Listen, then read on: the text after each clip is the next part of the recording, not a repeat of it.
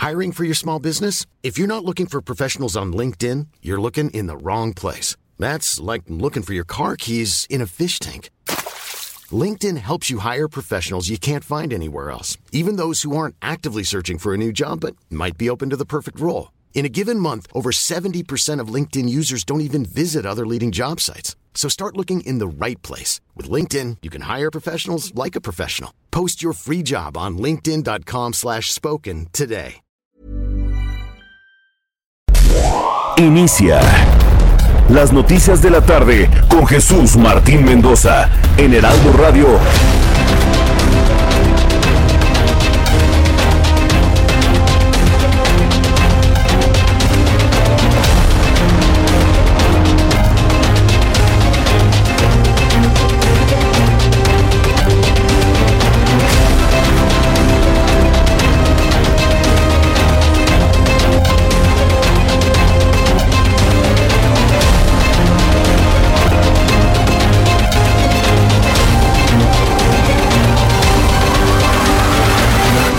Las 6 de la tarde en punto, hora del centro de la República Mexicana. Bienvenidos, muy buenas tardes. Iniciamos el Heraldo Radio correspondiente a este jueves 25 de febrero del año 2021.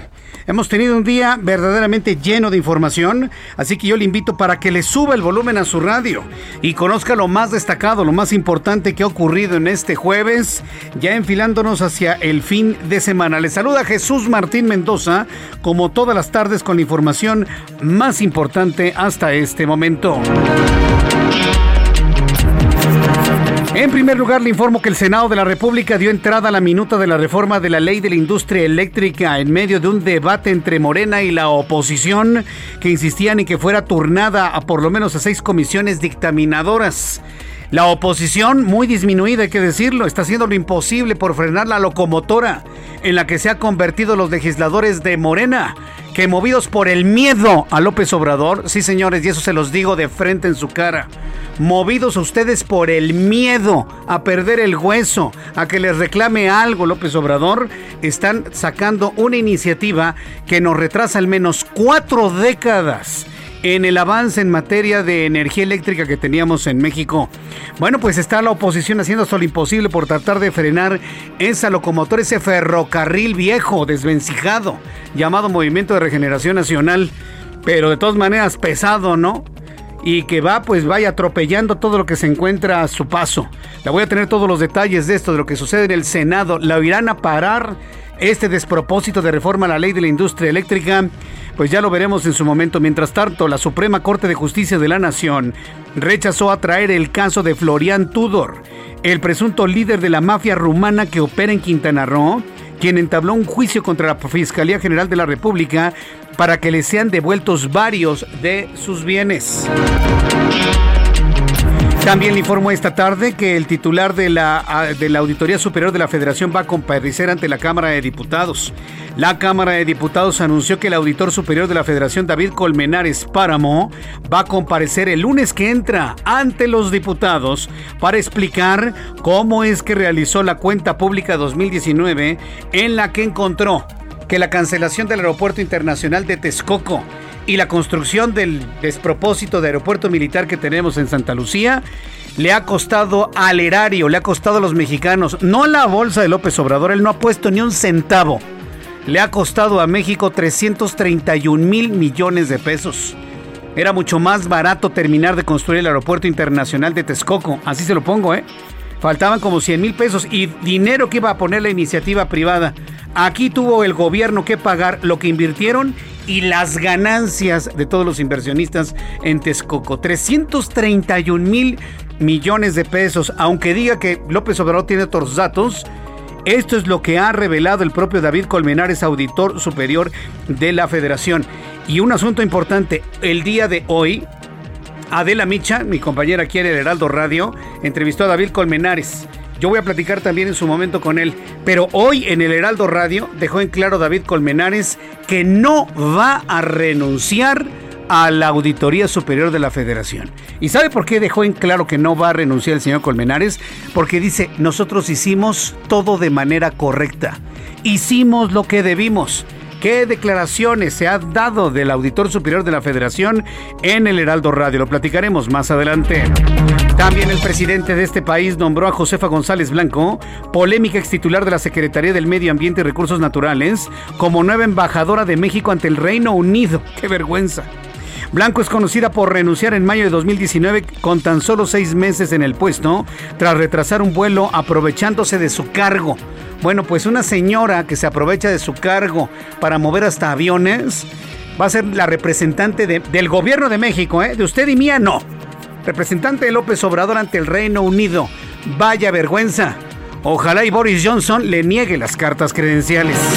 Y evidentemente ya se está trabajando en ello. Para decirle a Boris Johnson, oye, esa señora que va a representar a México hay que revisar bien sus cartas credenciales, ¿eh? Esperemos que Boris Johnson no le otorgue la carta credencial a quien pretende representar a México en el Reino Unido. También informaré que la Comisión Nacional de los Derechos Humanos informó que Mario Aburto Martínez, el autor material del magnicidio de Luis Donaldo Colosio, denunció tratos crueles y tortura en el Centro Federal de Readaptación número 12 en Guanajuato, donde se encuentra recluido por lo que ya se analiza reabrir el caso del señor Aburto. Imagínense de lo que, ante lo que estamos hablando de Mario Aburto Martínez. Al ratito lo van a dejar libre para como están las cosas en el actual gobierno.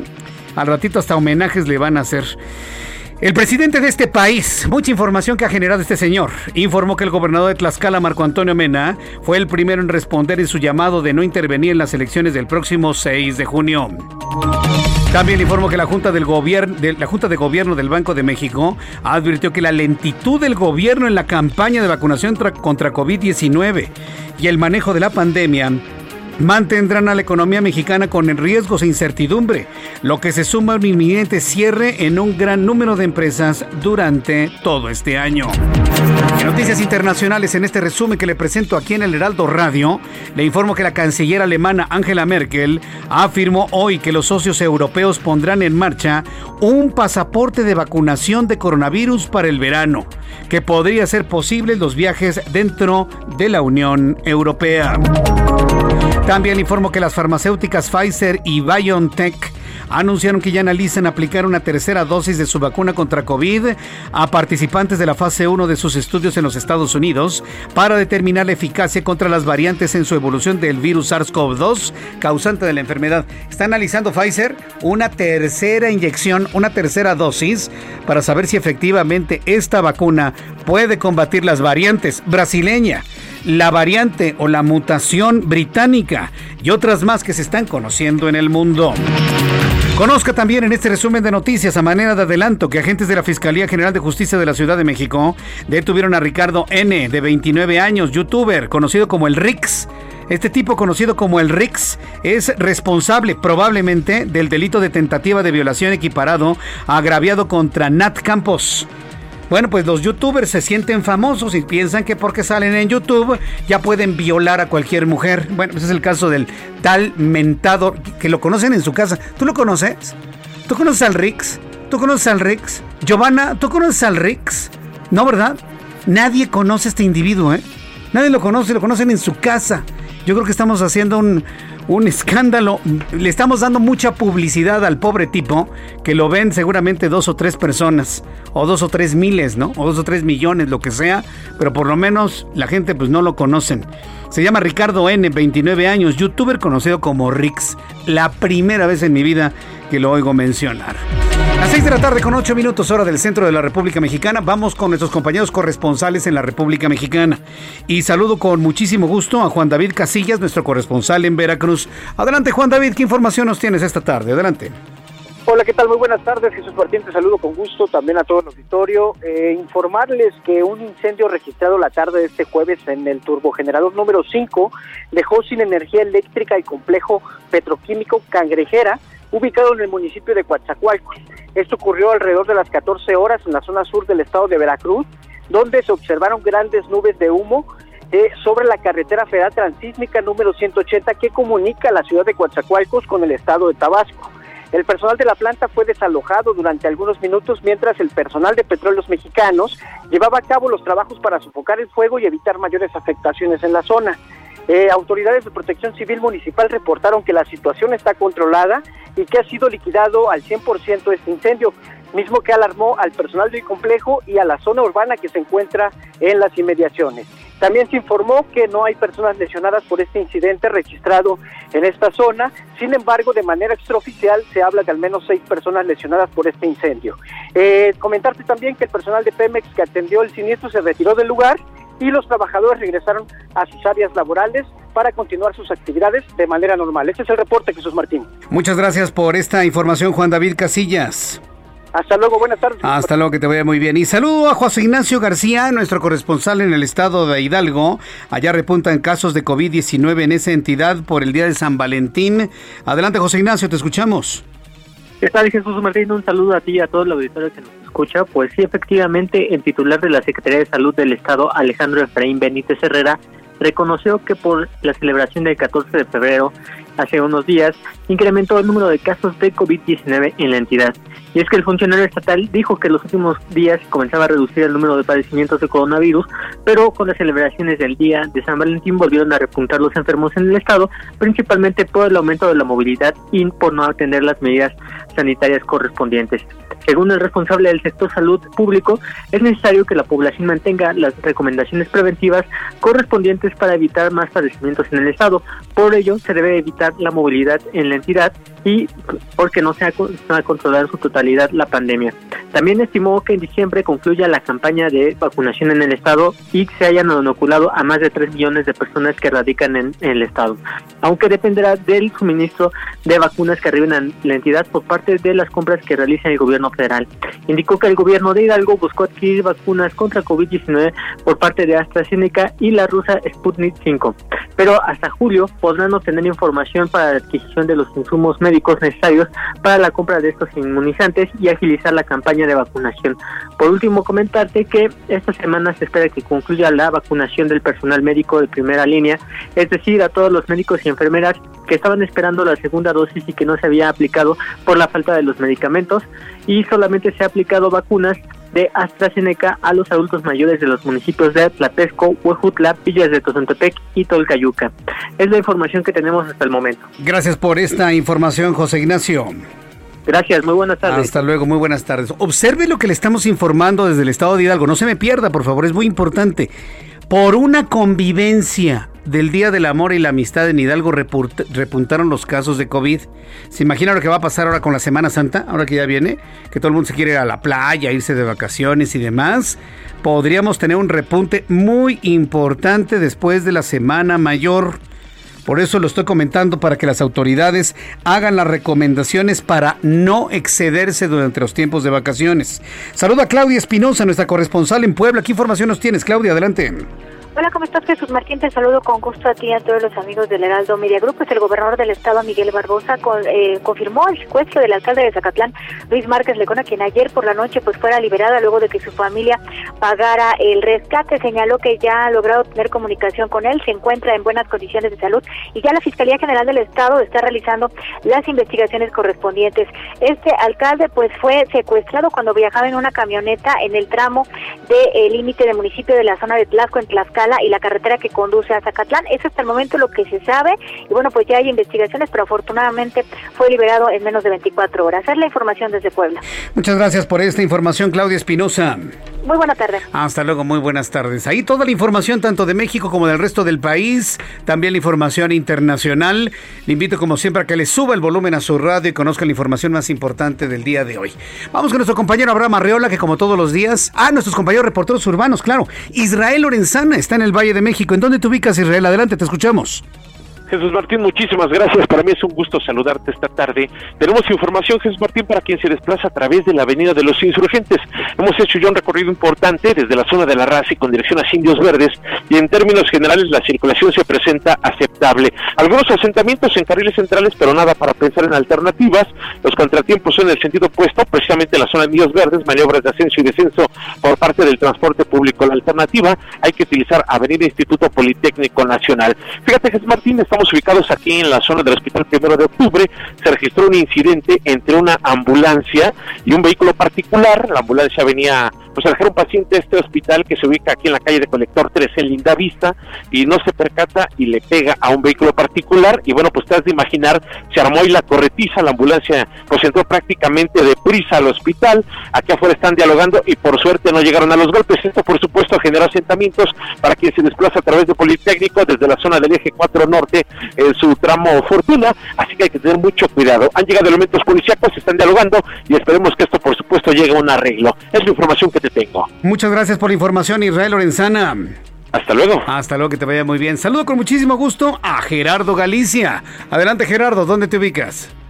Justo en Parque Delta, Jesús Martín, excelente tarde. Hace unos minutos se registró un asalto a una joyería. Esto ocurre justo al interior, en el tercer piso, y por este motivo tenemos eh, gran movilización policíaca, de hecho, en todo este perímetro. Para nuestros amigos que van a utilizar el viaducto, el eje 1 poniente, la avenida Cuauhtémoc, la avenida Obrero Mundial, hay que manejar con precaución. Tenemos un patrullaje constante, son tres sujetos que logran escapar a bordo de una motocicleta. Se está peinando la zona para tratar de dar con ellos. Hay dos versiones, Jesús Martín. Una de ellas es que estos tres sujetos habrían ingresado, de hecho, a esta joyería que se ubica en el tercer piso utilizando saco y algunas pelucas, es una versión extraoficial y también se hablaba hasta hace algunos momentos de tres posibles detenidos, aunque en estos momentos no se nos está confirmando esta información. Lo que podemos ver a la distancia en esa joyería de nombre Bo Co es que están laborando elementos de la Policía de Investigación a la par de la Secretaría de Seguridad Ciudadana y se están revisando las cámaras de seguridad para tener más detalles de lo ocurrido. El centro comercial sigue operando con toda normalidad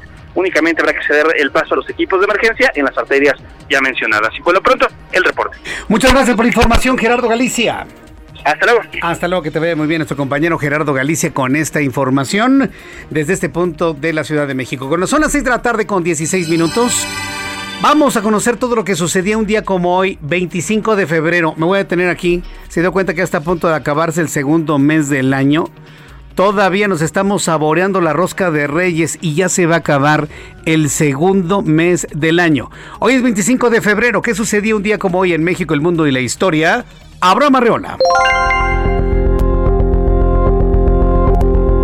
Amigos, bienvenidos. Esto es un día como hoy en la historia 25 de febrero. 1918, Amado Nervo publicó su libro de poemas Plenitud. Mientras tanto, en México, en 1950, se crea el Instituto Nacional de la Juventud Mexicana. En 1964, el presidente Adolfo López Mateos recibe simbólicamente el territorio de El Chamizal, que estuvo en litigio con Estados Unidos desde 1866. Además, hoy es el Día Internacional del Implante Coclear. Amigos, esto fue un día como hoy en la historia. Gracias. Muchas gracias, Abraham Arreola, por eh, las efemérides del día de hoy, 25 de febrero del año 2021. De verdad que yo no puedo creer que estemos a unos días de que se termine el segundo mes del año. ¿Puede usted creerlo? Segundo mes del año, es decir, ya vamos hacia la conclusión, la última parte del primer trimestre del año 2021. Es verdaderamente increíble. Bueno, cuando son las 6 de la tarde con 18 minutos, rápidamente le informo cómo nos va a tratar el clima, el pronóstico del tiempo para las siguientes horas, el Servicio Meteorológico Nacional, para que usted vaya tomando en cuenta cómo nos va a tratar el tiempo. Va a seguir haciendo mucho frío durante la noche y la madrugada en la capital del país. ¿Sintió el friazo de hoy en la mañana? No, no, bueno. Pero es que aparte está muy extremo porque en este momento la temperatura es muy adecuada en la Ciudad de México, pero las noches, las madrugadas, los amaneceres son como para abrigarse con todo lo que se pueda. Frente frío número 38, dice el meteorológico, sistema de alta presión en niveles medios y canal de baja presión, los fenómenos atmosféricos que tenemos en este momento sobre nosotros. Dice el meteorológico que hay baja probabilidad de lluvias en el país esa es una muy mala noticia. Y vientos muy fuertes en el noroeste, norte y noreste de México. Durante esta noche y madrugada, el Frente Frío número 38 se extenderá sobre el noroeste, norte y gradualmente el norte del país y mantendrá interacción con la corriente en chorro subtropical, ocasionando fuertes rachas de viento de hasta de 90 kilómetros por hora. En Baja California, Sonora, Golfo de California, en Baja California Sur. Fíjese que hoy en televisión eh, si usted me sigue en el Heraldo Televisión, a las 2 por el 10, a las 2 de la tarde por el canal 10 de su televisión, le presenté las imágenes de un, de un viento tan fuerte, más o menos como de unos 100 kilómetros por hora, 80 kilómetros por hora, en el estado de Hidalgo. Sabe que en el estado de Hidalgo, en la zona de carretera, se, se instalan muchos comedores de barbacoa, pero sí está llena la autopista, ¿no? Entre la Ciudad de México y Pachuca cuenta fácilmente como 50 locales de, de caldo, de, de barbacoa y demás. Ah, bueno, pues el viento se llevó todo, las carpas, las mesas, las sillas, absolutamente todo, debido precisamente a este cambio atmosférico en cuanto a la temperatura generada por el Frente Frío número 38. Tomando en cuenta este sistema que aparte trae un aire sumamente seco, es decir, elimina toda la probabilidad de, de, que caiga algo de lluvia, pues bueno, pues ha estado generando este, este fenómeno de calor y de frío. Le doy a conocer el pronóstico del tiempo para las siguientes ciudades, amigos que nos escuchan en Acapulco, Guerrero, calorzazo, ¿eh? 28 grados en este momento la temperatura en Acapulco, la mínima 22, la máxima 30. Amigos en Guadalajara, Jalisco, mínima 9, máxima 31, en este momento 28 grados, nublado para el día de mañana. En Monterrey, mínima 16, máxima 29, en este momento 29 con mala calidad del aire en Monterrey. En Tijuana, mínima 6, máxima 22 grados. Villahermosa, mínima 22, máxima 34. Mérida, hay 27 grados en este momento con una mínima de 21, máxima de 34. Cuernavaca, mínima 14, máxima 30. Y aquí en la capital de la República, el termómetro en la capital del país se ubica en 24 grados en este momento. La temperatura mínima para mañana será de 11 y la máxima 28 grados Celsius. Ya son las 6 de la tarde con 21 minutos hora del centro de la República Mexicana. Revisando las noticias, antes de ir a los mensajes, la primera noticia, a reserva de, profundizarla a lo largo de los siguientes minutos, tiene que ver con lo que sucede con la Auditoría Superior de la Federación. Hoy la Auditoría Superior de la Federación tiene más credibilidad que la Secretaría de la Función Pública. Todos los analistas en materia de transparencia en nuestro país le, generan una mayor credibilidad a la Auditoría Superior de la Federación que a la Secretaría de la Función Pública, cuya titular Irmerendira Sandoval está en una situación algo compleja, ¿no? Sobre todo por todo lo que se ha descubierto, tanto ella como su esposo, en materia de bienes no reportados en sus declaraciones patrimoniales, pero sobre todo, según algunos analistas políticos, la incomodidad que le ha generado al presidente de la República, que el propio hermano de la Secretaría de la Función Pública esté detrás de todos los ataques en contra de Félix Salgado Macedonio, quien todo parece indicar que será el candidato de Morena para el gobierno del estado de Guerrero. Es todo un caso, ¿eh? Esto, es una historia de telenovela, ¿eh? De verdad, podría salir una serie para Netflix de todas las historias que se están escribiendo en el gobierno de México de esta época, ¿no? Que yo la he calificado como una época de post-oscurantismo, ¿no? El, el oscurantismo post-revolucionario, así la podríamos calificar desde el punto de vista histórico. Bueno, una, unas historias tremendas, ¿no? Ahora, ¿qué pasa con David Colmenares? Es el hombre noticia, es el personaje de la noticia por tener la valentía de decir, señores, nos, va, nos salió más caro cancelar Naim que haberlo terminado. 331 mil millones de pesos.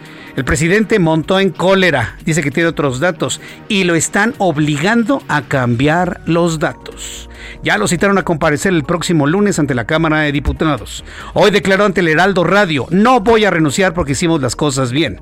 Regresaremos con esta historia después de los anuncios, aquí en el Heraldo Radio. Continuamos aquí en las noticias de la tarde con Jesús Martín Mendoza y bueno, pues nunca es tarde para hablar del amor, para hablar de la intimidad, de esas relaciones que a veces pueden unir o desunir a una pareja. Y vaya que tiene mucho de importante, pausazo, hablar de un buen suplemento, de un complemento que nos ayude a prolongar, ¿no? No el amor, el placer. También el amor, ah, porque bueno, sí es cierto. Pues si no hay placer, luego terminan, como decías. ¿Y resulta que se acabó el amor? Claro que sí. El amor sale por la ventana y no queremos eso. Queremos que marque el 800 mil 800 mil para que se pueda llevar Black is the New Blue. ¿Qué es Black is the New Blue? Es un suplemento alimenticio que a ti, hombre, te va a cambiar la vida y también a tu pareja. ¿Por qué? Porque tú vas a andar on fire. Mayor placer, oh. mayor durabilidad. Oye, qué belleza, ¿no? Eso es lo que queremos nosotras. Y bueno, si tú marcas en este momento el 800 mil te vas a llevar Black is the New Blue, que este suplemento alimenticio no te va a dar efectos colaterales. Eso es cosa del pasado. Ah, qué bien. Ya no, te vas a sentir bien, te vas a sentir ganador y vas a hacer sentir a tu mujer en la gloria. Claro, amigas, anímense, ¿no? Claro. También las chavas que digan, oye, mi- oye, Consientan al novio. hombre, claro, por supuesto. Tengo un tratamiento que te va a ayudar, ¿no? Sorpresita, marco al 800 mil me llega a la puerta de mi casa. Paola me consiente porque en la compra de uno me regala otro, así es dos por uno. Sí. Si marca al 800 mil le llega a la puerta de su casa y solo tiene que marcar para cambiar su vida íntima para tenerla al 100%, una vida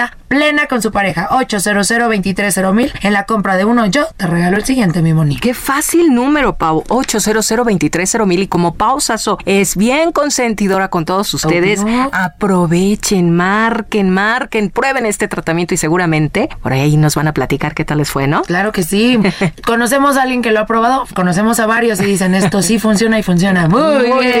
bien. Muchas gracias, Pau. Gracias a ti, mi Moni. Regresamos contigo, Jesús Martín Mendoza. Escuchas a Jesús Martín Mendoza con las noticias de la tarde por Heraldo Radio, una estación de Heraldo Media Group. Escucha las noticias de la tarde con Jesús Martín Mendoza. Regresamos.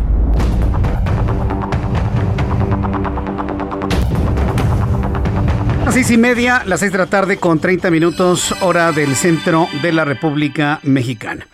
Le informaba que la Comisión de Vigilancia de la Auditoría Superior de la Federación de la Cámara de Diputados, por orden del presidente, por, porque así lo ordena el presidente de la República, hoy en la mañana decía que, que solicitaba de manera respetuosa. ¿Qué respetuosa ni qué la fregada?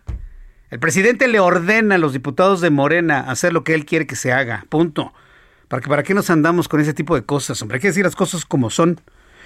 Bueno, pues el presidente le ordenó a la Cámara de Diputados citar al auditor David Colmenares a comparecer el próximo lunes para explicar las inconsistencias en la estimación del costo de cancelación del proyecto del nuevo Aeropuerto Internacional de México. Yo le voy a quitar la palabra de inconsistencias para que explique cómo es que llegó a la conclusión de que las pérdidas para México por cancelar el Aeropuerto Internacional de México, el Naim en Texcoco, ascienden a más de 331 mil millones de pesos.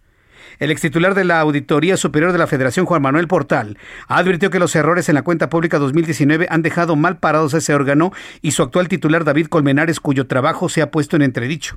Tengo en la línea telefónica precisamente a un hombre que conoce en su entraña a la Auditoría Superior de la Federación, que es nada más y nada menos que Juan Manuel Portal, ex titular de esta Auditoría Superior de la Federación. Estimado Juan Manuel Portal, bienvenido al Heraldo Radio. Muy buenas tardes. Martín, buenas tardes, qué gusto nuevamente encontrarnos. Pues me da mucho gusto volverlo a saludar y bueno, pues en un momento verdaderamente pues difícil, complicado para una auditoría superior de la Federación que ha gozado de una credibilidad intachable. Yo le podría decir en lo personal, inclusive en los datos que ha dado a conocer el señor David Colmenares. Desde su punto de vista y conocedor de la auditoría, ¿en qué situación se encuentra esta instancia y la situación de David Colmenares desde su punto de vista, Juan Manuel Portal?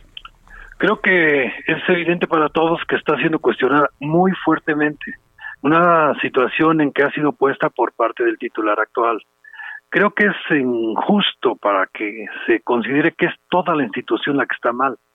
Yo he mencionado durante el día de ayer, ayer y hoy que no me parece prudente el que se juzgue a toda la institución y a todo el trabajo que se ha hecho. Y me voy a referir únicamente a la cuenta pública 2019. Creo que el trabajo que se hizo son muchas auditorías, pero debe tener muchísimos resultados que son útiles, que hay que tomarlos en cuenta, no dejarnos llevar por un solo informe. A lo mejor son no solo uno, a lo mejor son diez, pero eso no importa, eso no descalifica todo. Si hay un daño, obviamente, si si hay una molestia, pero el daño no se ha provocado más que por lo dicho. Es muy fuerte lo que se dijo de ambos lados, o sea, la parte del informe, que si no está sustentado, es muy peligroso. Y por el otro lado, el denostar, el decir que son eh, mentiras o que son faltas o fallas de la auditoría también se me hace demasiado fuerte. Yo creo que hay que esperar esta revisión que se tiene que hacer por parte de la Comisión de Vigilancia de la Cámara de Diputados en función no únicamente del oficio que, como bien dijiste, el presidente le ordena. ¿Cómo es posible que el, el Ejecutivo le pida al Legislativo, haz esto? Bueno, a lo mejor los términos estuvieron en el, en el papel bien dichos, pero sabemos que en el fondo es, otro, es otra cosa.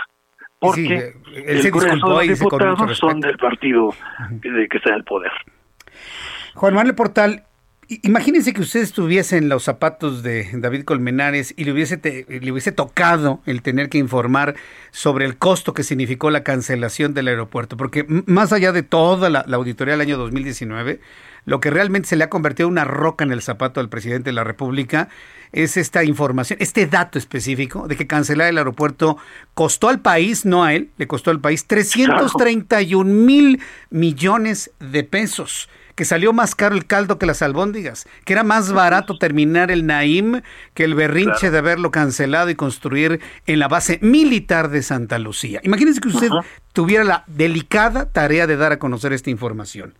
¿Hay posibilidad de un error? Yo sinceramente lo dudo, sobre todo porque hemos visto cómo trabaja la Auditoría Superior de la Federación. ¿Realmente se equivocó David Colmenares? Podría eh, existir la posibilidad, sí, con lo que lo conozco, no revisó nada y él, él, o sea, los auditores hicieron un trabajo correcto, pero hay niveles en toda la institución, desde los auditores eh, que están arrastrando el lápiz, sus jefes de grupo, sus jefes de departamento, subdirectores, directores, director general, el jurídico, los que tienen que ver en la asesoría del auditor superior y el auditor superior. O sea, pasa por muchos filtros. En la época que yo estuve al frente de la institución, había para cada informe que se o sea, cada eh, periodo de informes, se hacía una reunión con todos los directores generales para que cada uno presentara en forma muy resumida 10, 15 auditorías relevantes con la presencia del jurídico y de la asesoría de, de la institución. Y de ahí se discutía no nada más por el director, sino con todos los directores generales de otras áreas y todos cuestionaban en frente del auditor superior y de los auditores especiales.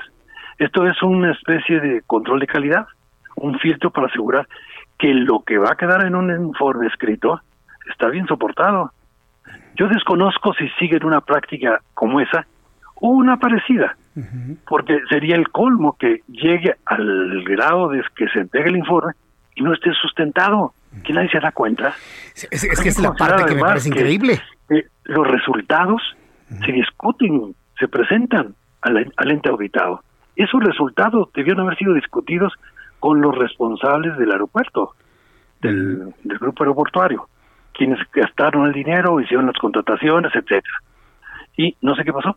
Entonces, digamos que el grupo aeroportuario es, un, eh, es una entidad que tendría que revelar si hubo este intercambio de información antes de dar a conocer públicamente esta información sobre lo encontrado en esta auditoría. ¿Sabe qué es lo que me preocupa? Que la presión del presidente, la presión del presidente es tan, tan, tan grande, tan enorme, que bueno, pues ya David Colmenares ha dicho, primero que no va a renunciar porque las cosas se hicieron bien, pero está dispuesto a hacer una revisión eh, para que cambie el número. Finalmente va a cambiar el número. Pero yo, sinceramente, cualquier dato que sea contrario a 331 mil millones de pesos de quebranto, a llegar al, dato que quiere oír el presidente de que se ahorró dinero, será completamente dramático. No puede haber un cambio tan, tan importante, tan diametralmente opuesto. ¿Usted cómo lo ve? El auditor caería en una especie de no una especie, en un conflicto de interés. Claro. Porque cualquier cosa que diga ahora se va a pensar que él no se atreve a hacer lo que, a presentar lo que encuentra. Yo creo que esto es muy delicado y sí, sí creo que habría que esperar qué resulta de este análisis, no investigación como dice el, el presidente, porque no se hizo ninguna cosa indebida más que no haber hecho adecuadamente el trabajo. Bueno, eso es indebido pero no una cosa que pudiera sonar fraudulenta, irregular, politiquera, etcétera, no. No creo que vayan a encontrar eso, pero sí pueden encontrar posibilidad de errores de, conceptualización de qué pasó con estos fondos, si son o no parte del costo. Es una parte, voy a llamar que técnica, que eso se podía corregir fácil, más bien, identificar fácilmente y corregir sin mayor eh, daño que el corregirlo, porque no, no habría daño en esto, simplemente lo dijiste así, pues no es así, es de este otro modo. Lo que sí es que deja en entredicho a la auditoría, a la calidad de los trabajos, a la certeza con la que toda la ciudadanía debe recibir los informes. Dice el presidente de la República que esto es politiquería, que es un intento de dañar a su imagen para complacer a sus opositores. ¿Usted cree que el auditor superior de la Federación pueda tener un interés de esa naturaleza, tomando en cuenta pues el compromiso que tienen de trabajar de manera totalmente independiente cualquier tipo de interés, Juan Manuel Portal? Es por lo que se lucha todos los días, por mantener una independencia. Yo no creo que sea como lo dijo el presidente, no creo que el propio auditor superior esté actuando de esa manera y menos para denostar al presidente o darle elementos o armas a sus ¿cómo le llama él? Opositores, adversarios. adversarios. Adversarios. No, no creo que sea la intención. Lo grave sería que hubiera gente que en forma subversiva esté presentando resultados incorrectos y lo que hubiera pasado es que el auditor no se hubiera dado cuenta, lo cual es grave también. Juan Manuel Portal, el presidente está furioso y su intención es correr a David Colmenares y acabar con la Auditoría Superior de la Federación para dejar todo en la Secretaría de la Función Pública. ¿Qué pasaría en un México en donde se haga algo así? Yo estaría de acuerdo en la primera parte, en la segunda, de ninguna manera. Habría que defender a la institución. La institución no tiene la culpa de errores que puede haber con unos cuantos funcionarios, servidores. Pero sí creo que se tiene que llegar al fondo de esto. Absolutamente. Es importante para todos. Fíjese que eh, platicando en corto con algunos especialistas en, cuestiones financieras, esta cantidad de 331 mil millones de pesos no estaría tan, tan alejada de la realidad si en el proceso de cancelación del Naim se tuvo que devolver lo invertido y la utilidad al tiempo que habían programado esas, esas inversiones. Es decir, no se necesita ser un conocedor a profundidad de las cuestiones económicas para más o menos entender la lógica de un dato como este. Por eso quiero insistir en, ese punto, Juan Manuel Portal. Va a ser muy difícil cambiar esa cifra, ¿eh? muy difícil. Por eso hay que demostrar que el dinero que venía, los fondos que venían de el fideicomiso de los bonos, se utilizó o no se utilizó. Entró o no entró a los costos. Se reintegró a los compradores de los bonos o cómo quedó esa situación. Yo no lo puedo ver por el informe en las primeras páginas, que es lo único que he leído. Pues eh, Juan Manuel Portal, ha sido muy valioso el, el, que usted nos haya compartido desde la experiencia de presidir la Auditoría Superior de la, de la Federación, qué es lo que está enfrentando el actual auditor eh, David Colmenares. Vamos a ver finalmente qué es lo que sucede. Estamos en un punto de espera, ¿no? A conocer los nuevos datos. sí, creo que está citado para el lunes. La comparecencia el lunes, sí. Lo, sí. lo, van a hacer pedazos, los de Morena. ¿eh? Qué pena me da, la verdad, porque de cualquier forma afecta a la autoridad superior. hoy en entrevista aquí en el Heraldo Radio dijo que no va a renunciar, ¿eh? que porque las cosas se hicieron perfectamente bien. Ah, pues, vamos a esperar. Hay que esperar. Bien, pues Juan Manuel Portal, muchas gracias por estos minutos de entrevista, de conocimiento de todo lo que sucede al interior de una auditoría superior de la Federación. Un fuerte abrazo y gracias. Y después de conocer esta, esta comparecencia, lo vuelvo a invitar para seguir platicando aquí en el Heraldo. ¿Qué le parece? Bueno, sale. Gracias. mucho gusto. Abrazo, que le vaya muy bien. Juan Manuel Portal es ex titular de la Auditoría Superior de la Federación. ¿Sabe por qué es importante platicar con él? Por dos razones. Una, porque él conoce, como yo le dije, en, en, la raíz, en el fondo, cómo funciona la Auditoría Superior de la Federación. Y nos acaba de compartir cómo trabaja cada auditor y cómo comparan los datos y cómo lo dialogan con la persona señalada. Es decir, nos acaba de decir cómo funciona, cómo se hace una auditoría, lo que evidentemente tira por tierra cualquier especulación de un error intencionado, malintencionado o no intencionado, como haya sido. Pero otro asunto que me parece que es muy importante es que es un hombre que dio a conocer a través de la Auditoría Superior de la Federación todo lo que hoy se conoce como la estafa maestra. Entonces, este, este hombre sabe perfectamente bien cómo se hace una auditoría, en dónde se encuentran los quebrantos, cómo se identifican los quebrantos y las faltas de dinero y los gastos adicionales.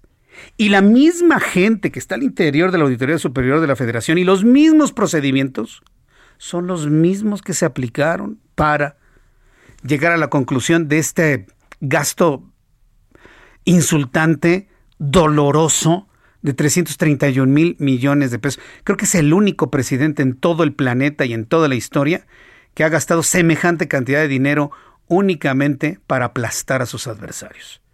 Aquellos adversarios que cuando fueron poder lo hicieron menos, lo ningunearon. Está tan herido el presidente de la República que puede caer en este, tipo de cosas. En cancelar un, no, un negocio de particulares, ojo, ¿eh? un proyecto nacional de comunicación, porque este aeropuerto será un hub, y digo será, porque lo vamos a reconstruir el Naim, que quede claro, este país va a reconstruir ese aeropuerto tarde o temprano. Nada más se está trazando en el tiempo. Entonces, no, era, no es un quebranto para los adversarios, sino un proyecto para México, para México, su productividad, su crecimiento, las inversiones eh, internacionales, en fin.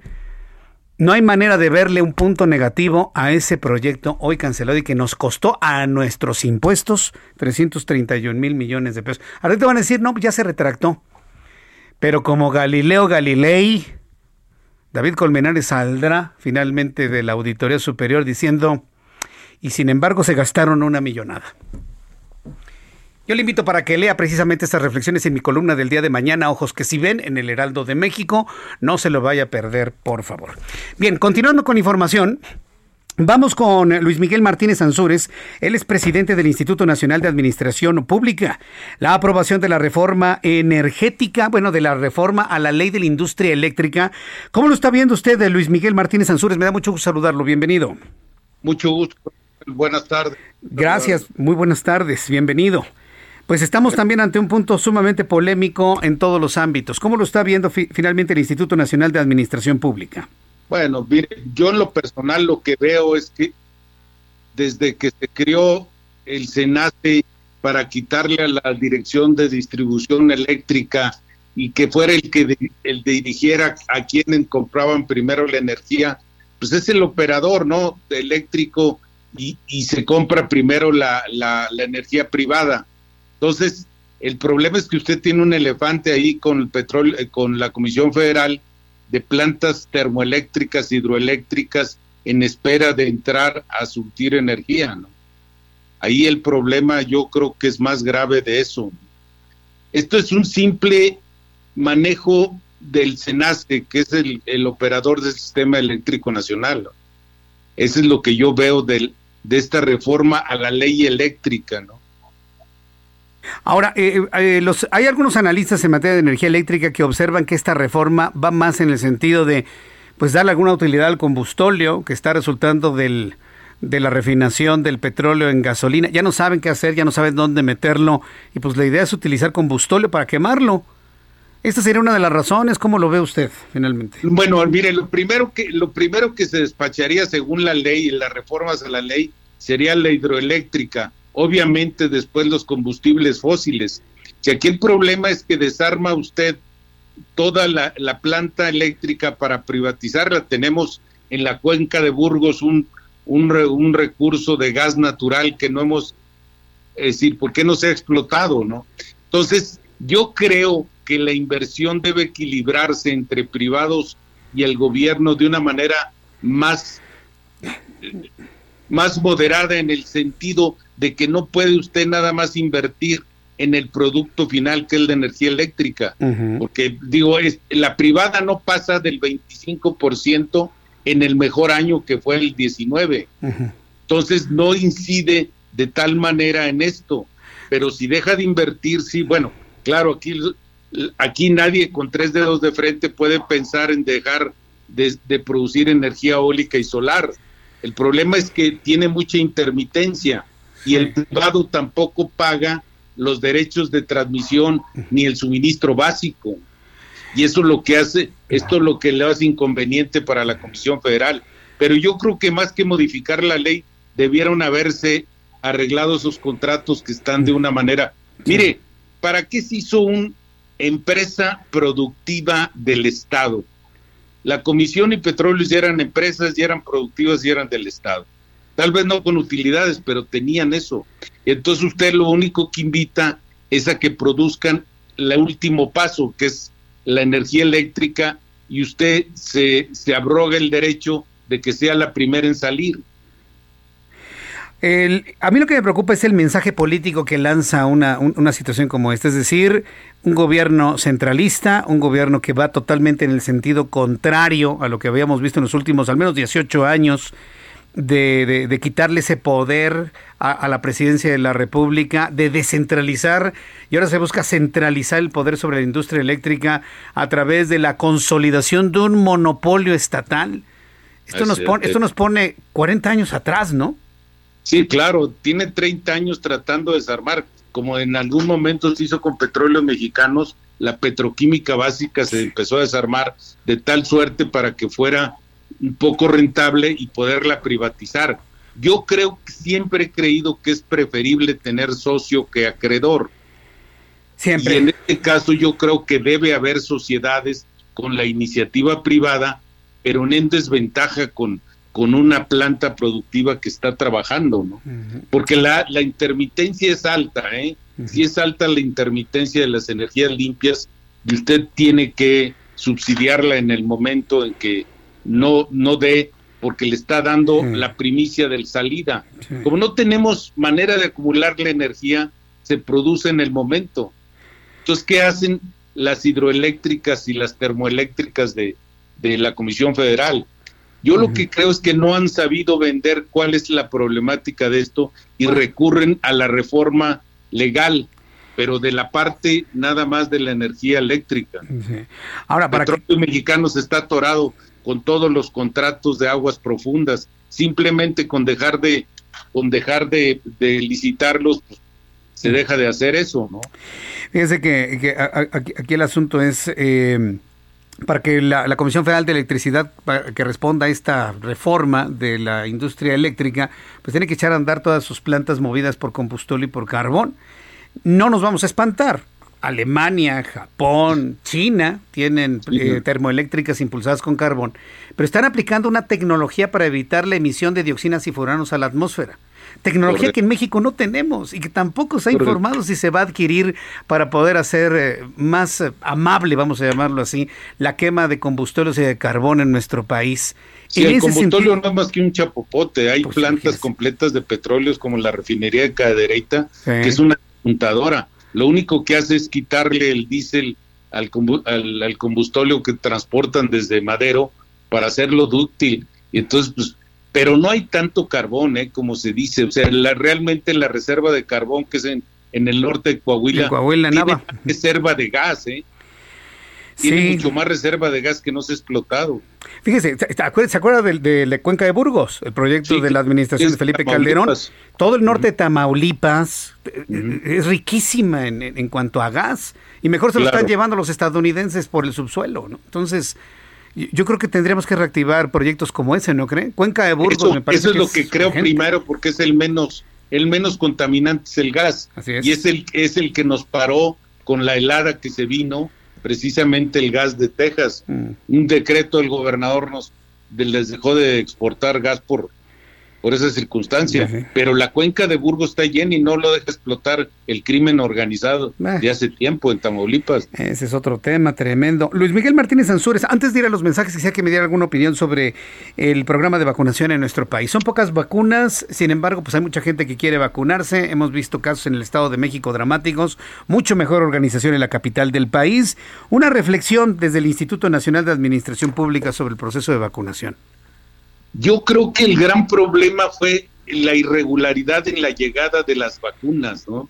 Y es decir, México empezó acumulando con unas dosis de 23 millones en abril, luego en mayo ya teníamos 20, 46 millones. El problema es que tiene que estratificar a quién primero, y lo primero son las, a, la, a, las, las gentes más propensas a estas enfermedades, que son los adultos mayores y los enfermos con, eh, con problemas de inmunológico. No nomás la edad es un problema inmunológico, pero no nomás la diabetes, no nomás el, el la presión alta como te quieren vender. Todas las enfermedades autoinmunes están ahí. Sacó un, sacó un, un reporte el INEGI donde hubo más muertes por, por infarto al corazón que, que el COVID. Claro que estamos metidos en esta, en esta perversa contabilidad de las muertes, pero sin duda tenemos un bajo índice de vacunación. Andamos en el 1.4 sobre ah. cada 100 habitantes, ¿no? Es un es un índice muy bajo. Estamos tan no, lejos no de llegar nunca. Pues sí, estamos tan lejos de experiencias como Estados Unidos, Israel, ¿no? Israel ya va a acabar de vacunar a su población. Israel, Israel al 23 de febrero tenía el 89% casi de vacunas. Claro, es un país de 3 millones de habitantes en un territorio pequeño, pero fuera de eso tenían aseguradas las vacunas. Nosotros, sin embargo, hicimos un gran alarde de, de que llegaban 10 y 20 vuelos de China con equipo médico, pero de las vacunas no sabíamos nada. Estamos por abajo de la misma Argentina en cuanto a vacunación. Y cuando llega una dosis de 50 mil, 200 mil dosis, se hace todo un festival bail Un desfile militar, ¿no? sí, un desfile militar. Ay, no, bueno, ya para qué lo decimos, si ya sabemos cómo somos en México. México, Meje y Encuentro. Oiga, le agradezco mucho Luis Miguel Martínez Ansúrez, el que me haya tomado la llamada telefónica. Muy interesante conversar con usted. Nos escuchamos en una oportunidad futura. Le envío un fuerte abrazo.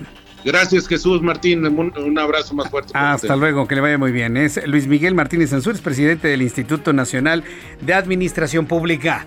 Vamos a ir a los anuncios. Yo le invito para que me envíe sus comentarios con base en la información que le he presentado en estas dos entrevistas aquí en el Heraldo Radio. Le invito para que me escriba a través de Twitter, arroba Jesús Martín MX, y a través de nuestro canal de YouTube, en el canal Jesús Martín MX. Pero si usted me ve y escucha a través de digitales, le invito a que encienda su radio, su radio en las frecuencias del Heraldo Radio en toda la República Mexicana. Regresamos. Escuchas a Jesús Martín Mendoza con las noticias de la tarde por Heraldo Radio, una estación de Heraldo Media Group. Escucha las noticias de la tarde con Jesús Martín Mendoza. Regresamos.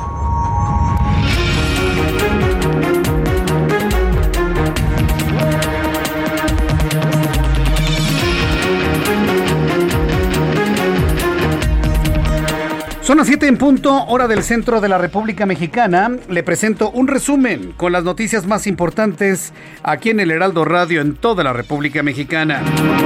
En entrevista para el Heraldo Radio, el ex titular de la Auditoría Superior de la Federación, Juan Manuel Portal, reconoció que este órgano está siendo cuestionado fuertemente por un error de su actual titular de la, en la cuenta pública 2019, lo que calificó como algo totalmente injusto, porque no se puede cuestionar a toda la institución solo por por uno o varios funcionarios que hubiesen cometido algún error. Así lo dijo el exauditor superior de la Federación en entrevista con el Heraldo Radio en este espacio de noticias. Si hay un daño, obviamente, si hay una molestia, pero el daño no se ha provocado más que por lo dicho. Es muy fuerte lo que se dijo de ambos lados, o sea, la parte del informe, que si no está sustentado, es muy peligroso. Y por el otro lado, el denostar, el decir que son eh, mentiras o que son faltas o fallas de la auditoría también se me hace demasiado fuerte. Demasiado fuerte y no se sostiene, también nos dijo Juan Manuel Portal, no se sostiene que los intereses de David Colmenares tengan que ver con dañar a la administración y complacer a los adversarios de López Obrador, consideró esta aseveración del propio presidente como totalmente inverosímil. También en entrevista con el Heraldo Radio conversé con Luis Miguel Martínez Ansúrez. Él es el presidente del Instituto Nacional de Administración Pública, quien comentó sobre la reforma de la industria eléctrica del presidente de este país, la que calificó como un instrumento para manejar al Centro Nacional de Control de Energía. Aseguró que la inversión entre el gobierno y el sector privado debe equilibrarse esto es un simple manejo del SENASTE, que es el, operador del sistema eléctrico nacional. Eso es lo que yo veo de esta reforma a la ley eléctrica. Yo creo que la inversión debe equilibrarse entre privados y el gobierno de una manera más, más moderada en el sentido de que no puede usted nada más invertir en el producto final que es la energía eléctrica. Esto fue lo que se comentó aquí en el Heraldo Radio. También informo que durante el informe de la representante del IMSS en Michoacán, María Luisa Rodea, el director general del Instituto Mexicano del Seguro Social, Zoé Robledo, reconoció la labor desarrollada en la entidad Purépecha para hacer frente a la pandemia de COVID-19 y destacó la unión entre instituciones, lo que ha sido una lección para todos. Es la voz del director del Seguro Social. La gran lección de la pandemia es justo eso, la unidad la unidad entre instituciones, la unidad entre compañeros, la unidad eh, de todos como sociedad, porque al final de cuentas el virus es el mismo y es el enemigo único que tenemos que enfrentar. El subcomité de acreditaciones de la Alianza Global de Instituciones Nacionales de los Derechos Humanos revisará la designación de Rosario Piedra como presidente de la Comisión Nacional de los Derechos Humanos. La instancia internacional realizará una revisión especial al organismo de los derechos humanos mexicano del 2 al 24 de junio ante las acusaciones de omisión y conflicto de interés. ¿Será una institución internacional la que determine si la señora Piedra debe permanecer al frente de la Comisión Nacional de los Derechos Humanos? ¿Cómo la ve usted? Una comisión que, debo decirlo, totalmente inexistente. ¿Ha sabido algo de, la CNDH? Nada, absolutamente, nada. Está desdibujada la CNDH, la CNDH en todo lo que es eh, eh, la información de todos los días en nuestro país. Bueno, pues el subcomité de acreditaciones de la Alianza Global de Instituciones Nacionales de Derechos Humanos van a revisar si la señora Piedra debe ser la Ombudsperson de México. La unidad especializada en investigación de operaciones con recursos de procedencia ilícita de la Fiscalía General de la República ratificará mañana ante la Cámara de Diputados su solicitud de desafuero contra el gobernador de Tamaulipas, Francisco García Cabeza de Vaca. Una vez ratificado, el recurso será turnado a la sección instructora de la Cámara de Diputados para determinar si inicia o no un proceso de desafuero. El secretario de Relaciones Exteriores, Marcelo Ebrard, anunció que ya comenzó el envasado de la vacuna contra COVID-19 de Cancino en México, lo que significa el inicio de la última etapa de este proceso que consiste en la realización de pruebas biológicas de estabilidad y de pureza.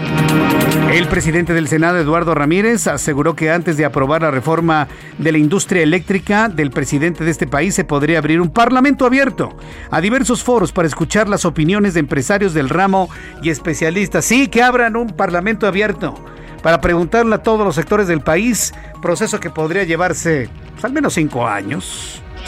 Y el Consejo de la Judicatura Federal negó la existencia de una supuesta orden de libertad en favor del narcotraficante Héctor Luis Palma Salazar, alias El Güero Palma, luego de que en redes sociales circuló un presunto oficio dirigido a la Fiscalía General de Justicia del Estado de Jalisco en el que se solicitaba ya su liberación inmediata.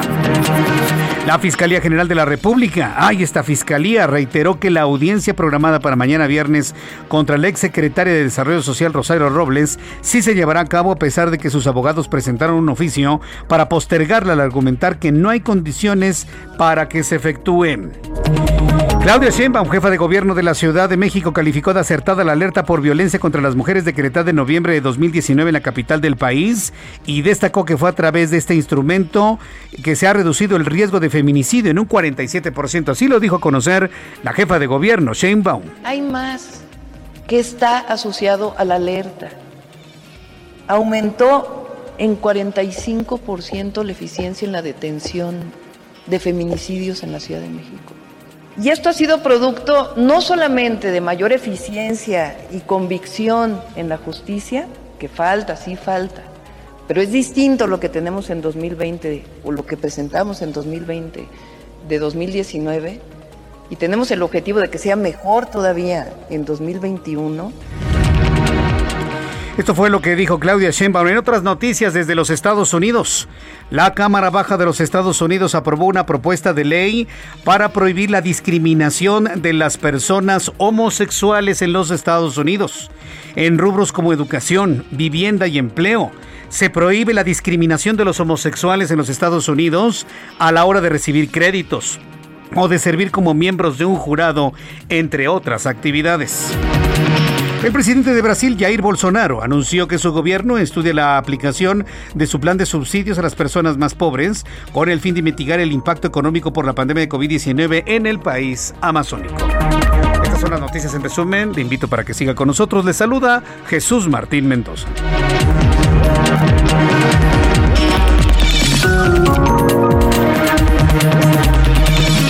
Ya son las 7 con 7, las 19 horas con 7 minutos hora del centro de la República Mexicana. Vamos a revisar información desde las calles de la capital del país. Israel Lorenzana, reportero urbano, ¿qué información nos tienes? Adelante. Jesús Martín, muchísimas gracias. Pues ahora estamos aquí en la alcaldía Cuauhtémoc, Jesús Martín. Se trata de las calles del centro histórico y ya hemos hecho un recorrido importante en vialidades como Fray Servando, la avenida Chapultepec, Izazaga, el propio eje central Lázaro Cárdenas. En este último punto, Jesús Martín, hay que recordar que tenemos un bloqueo ya desde hace varios días a la altura de Avenida Juárez Ahí hay manifestantes, motivo por el cual tenemos un operativo por parte de elementos de la Secretaría de Seguridad Ciudadana. Los vehículos están siendo desviados a través de Avenida Hidalgo. Avenida Juárez está también en contraflujo, así que hay que manejar con mucho cuidado en este punto.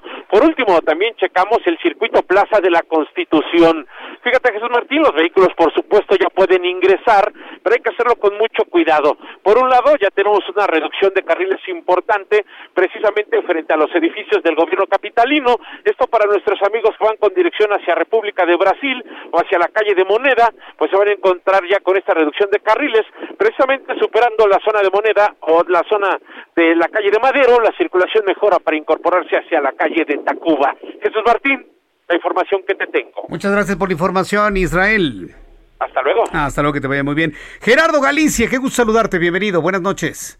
El gusto es nuestro, Jesús Martín, y te saludo desde el exterior de Parque Delta. Ya poco a poco comienzan a retirarse los elementos de la policía capitalina luego del asalto a una joyería. Se confirma este asalto, Jesús Martín, que eh, por fortuna no deja personas heridas, pero los delincuentes sí lograron escapar a bordo de una motocicleta. Únicamente se sabe, eran tres jóvenes, dos de ellos por lo menos utilizaron peluca para tratar de confundir a los elementos de seguridad privada y policías capitalinos que se ubican en los alrededores de este centro comercial. Así que si nuestros amigos van a utilizar la avenida Obrero Mundial, el eje 1 poniente, la avenida Cuauhtémoc o el viaducto, los laterales, van a toparse ya con las patrullas de la Policía Capitalina que comiencen a retirarse, aunque lamentablemente nos han confirmado que hasta el momento no hay personas detenidas y si van a transitar por carriles centrales del viaducto hay que tomarlo con mucha calma, ya está avanzando completamente a vuelta de rueda rumbo al oriente de la capital. Y por lo pronto, el reporte. Oye, Gerardo Galicia, era claro que estaba muy laxa la vigilancia en esa plaza porque eh, esta calle de Obrero Mundial es complicadísima. Las calles aledañas a Parque Delta también, eh, Avenida Cuauhtémoc con sus carriles confinados del Metrobús, difícil para escapar y sin, sin embargo lo lograron. Es decir, no había vigilancia, estaban papando moscas. ¿Cómo es que lograron en una plaza como esa tan difícil en su vialidad, en su entorno, Gerardo? Y, sobre todo, Jesús Ortiz, si tomas en cuenta que justo afuera hay un módulo de seguridad, hay una ah, caseta con la octava. tres, cuatro policías. La octava de policía, claro, está en la esquina la, la, la, llamada octava de policía, ¿no? La, octava de policía y además un módulo, un módulo que colocan en el camellón Jesús Martín de Obrero Mundial, es una carpa donde hay por lo menos tres, cuatro efectivos policíacos apoyados por una patrulla. Aún así, estos tres sujetos lograron escapar. Problemas de vialidad, calles complicadas y la octava delegación de policía en la esquina de Obrero Mundial y Cuauhtémoc. Qué vergüenza, a menos de que ellos hayan sabido algo. Ya sabes lo mal pensadote que soy, Gerardo. Ojalá que este no sea el caso, Jesús Martín, pero pues la verdad es que sorprende que estos tres sujetos hayan logrado burlar a todos los guardias de seguridad del interior de este centro comercial y a toda la policía que vemos, hay muchísima aquí en esta zona, porque también está el sector que, ya mencionas, a unos cuantos pasos, de hecho. Bueno, pues muchas gracias por esta información, Gerardo Galicia, gracias. Excelente noche. Ah, hasta luego, que te va a excelente noche. Para todos los que conocen esta zona, no me dejará mentir, Obrero Mundial y Cuauhtémoc. Ahí está lo que antiguamente, por cierto, era un edificio emblemático, un edificio de valor histórico, lo destruyeron para construir ahí pues las nuevas instalaciones de lo que antiguamente se conocía como la octava delegación de policía y ahora un estacionamiento que conecta con Parque Delta. Los que conocemos esa zona, sabemos perfectamente bien que si hay un lugar con policías es ahí y a todos los burlaron, para que se dé usted una idea. Y evidentemente los ladrones se llevaron una buena cantidad de dinero en joyas. Están haciendo el arqueo a ver cuánto se llevaron. Y ya que hablamos de dinero, ya que hablamos de finanzas, en unos instantes más vamos a tener ya Toda la información de economía y finanzas con Héctor Vieira. La Bolsa Mexicana de Valores cerró la sesión de este jueves con una pérdida del 1.86%, al retroceder 841.11 puntos, con lo que el índice de precios y cotizaciones, su principal indicador, se ubicó en 44.310.27 unidades. En el mercado cambiario el peso mexicano se depreció 2.86% frente al dólar estadounidense, al cerrar la jornada en 20 pesos con 40 centavos a la compra y en 20 pesos con 86 centavos a la venta en ventanilla. El euro por su parte se cotizó en 24 pesos con 78 centavos a la compra y 25 pesos con 38 centavos a la venta. El Banco de México advirtió que un importante número de empresas en el país sufrirán daños irreversibles debido a la tardanza en el proceso de vacunación contra el COVID-19, cuyos efectos positivos comenzarán a reflejarse hasta fin de año. El Banco Central informó también que la cuenta corriente de la balanza de pagos registró un superávit durante 2020 de 26.571 millones de dólares, lo que representa el 2.4% del Producto Interno Bruto y el mayor índice registrado desde 1983. El INEGI dio a conocer que entre enero de 2020 y enero de 2021, 884 mil personas quedaron desempleadas, con lo que la población ocupada o con empleo se redujo en 2.89 millones durante este periodo. Con respecto a la economía nacional, el propio INEGI informó que esta cayó 8.5% en 2020, debido a los efectos de la pandemia de COVID-19, lo que significa su peor caída desde 1932 cuando se contrajo 14.9%. Informó para las noticias de la tarde Héctor Vieira. Gracias Héctor Vieira. ¿Qué dato nos acaba de dar? Ya finalmente el Instituto Nacional de Estadística y Geografía ha determinado de cuánto fue el derrumbe de la economía en México durante 2020. Y es un dato muy importante porque analistas como Juan Musi nos habían hablado de un derrumbe de entre el 10 y el 12%. Todos los analistas hablaban entre un 10 y un 11%.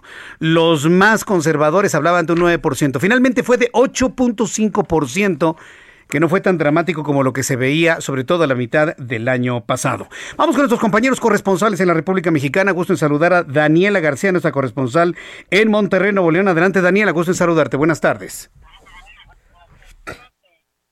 Adelante, Daniela. Jesús Martín, Martín, ¿me escuchas? sí, ya te escuchamos. Adelante, con un poco de delay, pero te estamos escuchando bien. Adelante, Daniela.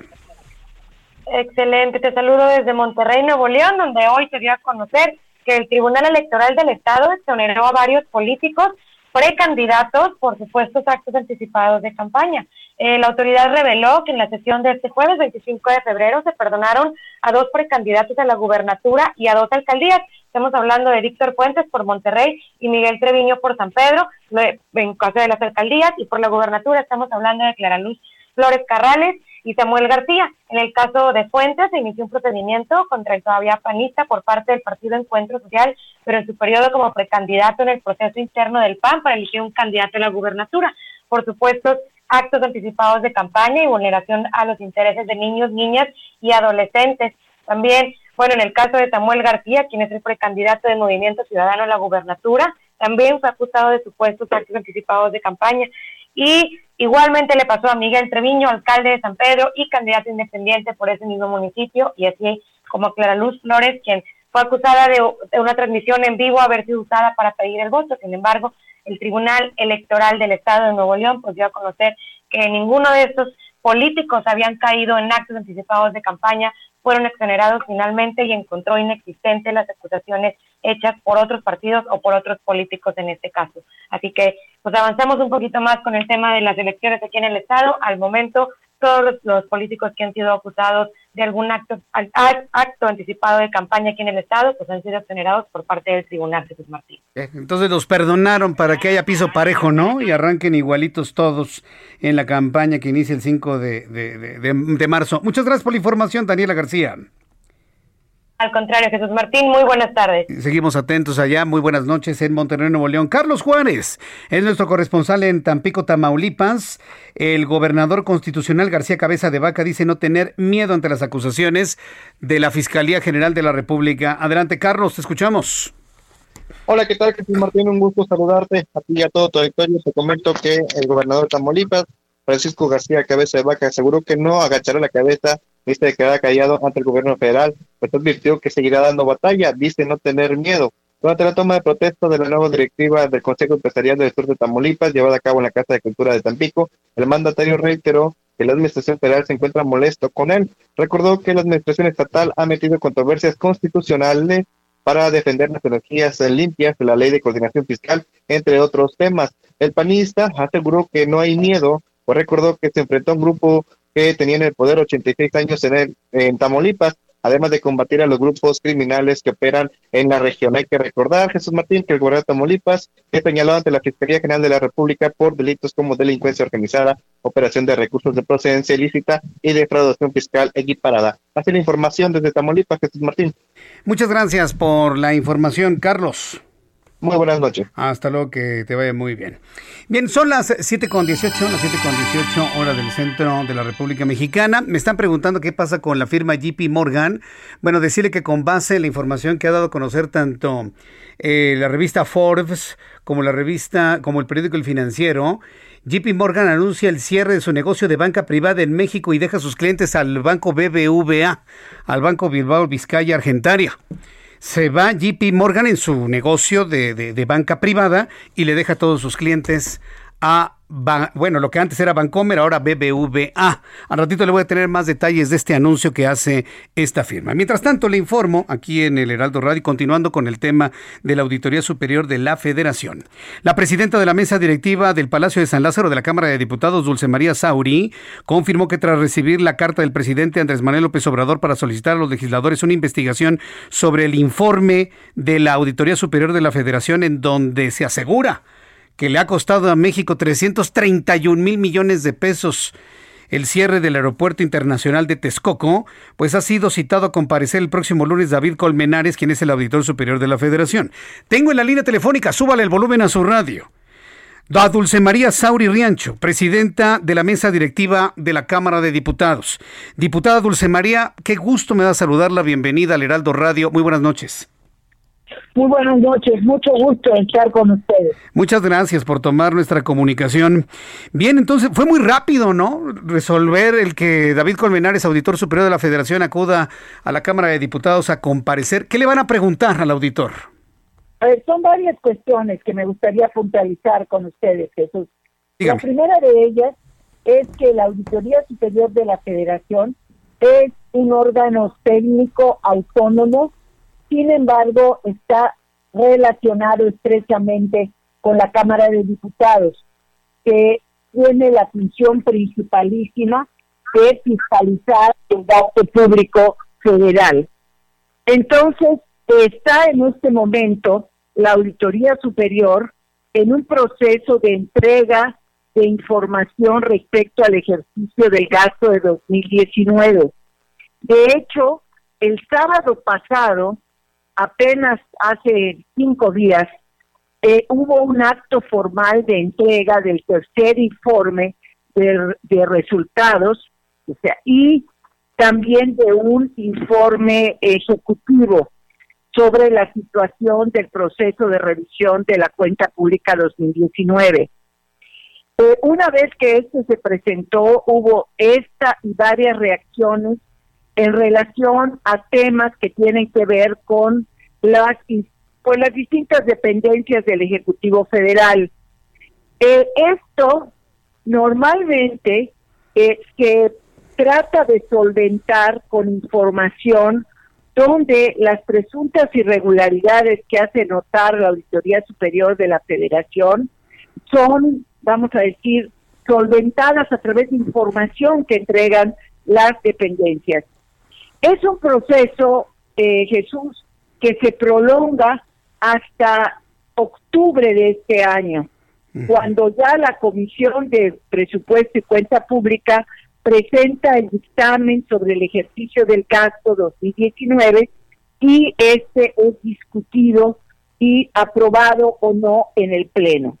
¿Qué quiero decir con esto? Uno, ya tenemos a la Auditoría Superior de la Federación eh, invitada a una reunión de trabajo que la Comisión de Vigilancia de la Cámara de Diputados armó antes de recibir la carta del presidente de la República, sobre todo en atención de las discrepancias que se presentaron entre las dependencias y los resultados de la auditoría para buscar precisar, aclarar y sobre todo conocer, vamos a decir, con detalles las bases de estas auditorías que son parte de 1.400 que se integran en la revisión de la cuenta pública. Dulce la carta del presidente llegó en forma muy oportuna para que en la reunión del próximo lunes se dé cuenta de ella. Y también, bueno, pues va a nutrir seguramente las preguntas que habrán de realizar no solo el auditor superior de la federación, sino a los responsables de las distintas áreas. Correcto. Ahora, yo lo que le quiero preguntar es, bueno, tratando de entender lo que usted nos ha explicado, eh, desde partiendo de la base de que la Auditoría Superior de la Federación es un órgano técnico autónomo, fiscalizador del gasto público, en, esta, aún con su autonomía, digamos, reportando a la Cámara de, de, Diputados, quiero entender que no era necesaria la carta del presidente para que ustedes hubieran llamado a comparecer al auditor David Colmenares. Eso me queda completamente claro. Y qué bueno que lo aclara, porque hay la impresión, y se lo tengo que plantear, Dulce María, hay la impresión de que el presidente les ordena a ustedes, que aunque lo diga de manera muy respetuosa y con una carta y demás, sabemos que debajo de todo está la necesidad de ordenarle a los diputados lo que tienen que hacer. Y yo creo que usted como presidente de la mesa directiva, pues está en la posición y en la posibilidad de defender la autonomía, el tamaño y la fuerza y la independencia del órgano legislativo, ¿no, Dulce María? A ver, mire, déjame además precisar también otra cuestión. Cuando una comisión, en este caso la Comisión de Vigilancia, va a realizar una reunión de trabajo, se publica en la Gaceta Parlamentaria la invitación a sus integrantes y el orden del día de la reunión. Y esta invitación se publicó el día de ayer, uh -huh. antes de que tuviéramos noticia de que el presidente de la República debe mandar la carta. Por eso yo la, eh, la considero una coincidencia afortunada.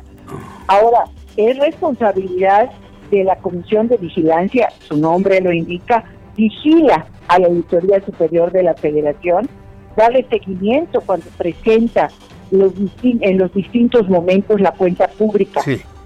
Y uno de ellos, alimentado además por los comentarios que hubo en, en torno al aeropuerto de Texcoco y otros temas, sí. era bueno, Bien. pues citó el presidente a sus integrantes bien. y espero que el lunes empiecen esta serie de reuniones de trabajo. Muy bien. Voy a ir a los anuncios y deme unos minutos para regresar para hacerle una pregunta más. Estamos con Dulce María Sauri. Escuchas a Jesús Martín Mendoza con las noticias de la tarde por Heraldo Radio, una estación de Heraldo Media Group. Escucha las noticias de la tarde con Jesús Martín Mendoza. Regresamos. Las siete y media, son las 19 horas con 30 minutos. Escucha en todo el país, en toda la República Mexicana, el Heraldo Radio. Yo soy Jesús Martín Mendoza y estamos conversando en este momento con Dulce María Sauri, presidenta de la mesa directiva de la Cámara de Diputados. Entonces, diputada Dulce María Sauri, la carta del presidente, luego de todo lo que nos explicó en cuanto al procedimiento en la Auditoría Superior de la Federación, podríamos ya van a calificarla como una coincidencia afortunada. Me parece que sí. Fundamentalmente este Martín porque la carta llega justo cuando empieza la comisión de vigilancia a revisar. Uh -huh. y, este, y yo considero que hay que precisar aclarar una serie de situaciones y que esta es una buena oportunidad. Lo que nos importa en la Cámara de Diputados y a mí en lo personal es que la Auditoría Superior de la Federación como institución continúe fortaleciéndose, porque uh -huh. es fundamental sí. para la realización de esta función de fiscalización que tiene la Cámara de Diputados. Uh -huh. Ahora, este, Dulce María, evidentemente ustedes en su responsabilidad están viendo el todo, es decir, todo, todo lo que se revisó en cuanto al ejercicio año 2019. Sin embargo, toda esta discusión surge por un dato, el del Aeropuerto Internacional de México, el NAIM, que fue cancelado por la presente administración por las razones políticas, personales que haya tenido el presidente de la República y que la auditoría asegura que eso nos ha costado a los mexicanos 331 mil millones de pesos. Se lo pregunto como legisladora, como presidenta de la mesa directiva de la Cámara de Diputados, ¿qué opina de este dato en particular? Que ha sido la piedra en el zapato para el presidente de la República que lo tiene profundamente molesto. Usted como legislador, ¿cómo ve este caso en particular? Eh, eh, la cuestión es esta. En este proceso de revisión, la auditoría al NAIM o cualquiera otra de estas más de 1.400 auditorías tiene un periodo para aclaraciones, para que puedan solventarse las observaciones de la Auditoría Superior de la Federación. Yo espero, primero, que la, el informe que fue entregado a la Cámara de Diputados el sábado pasado haya tenido la solidez técnica a la que estamos acostumbrados en la Cámara de Diputados cuando se trata de el trabajo de la Auditoría Superior de la Federación. Y eh, esto implica no necesariamente que estén de acuerdo las dependencias con los resultados. Precisamente por eso se abre el periodo para poder confrontar la información. Eh, entonces, eh, no me extrañaría que allá, una vez que hayan revisado, encuentren que hay manera de solventar las observaciones de la Auditoría Superior de la Federación.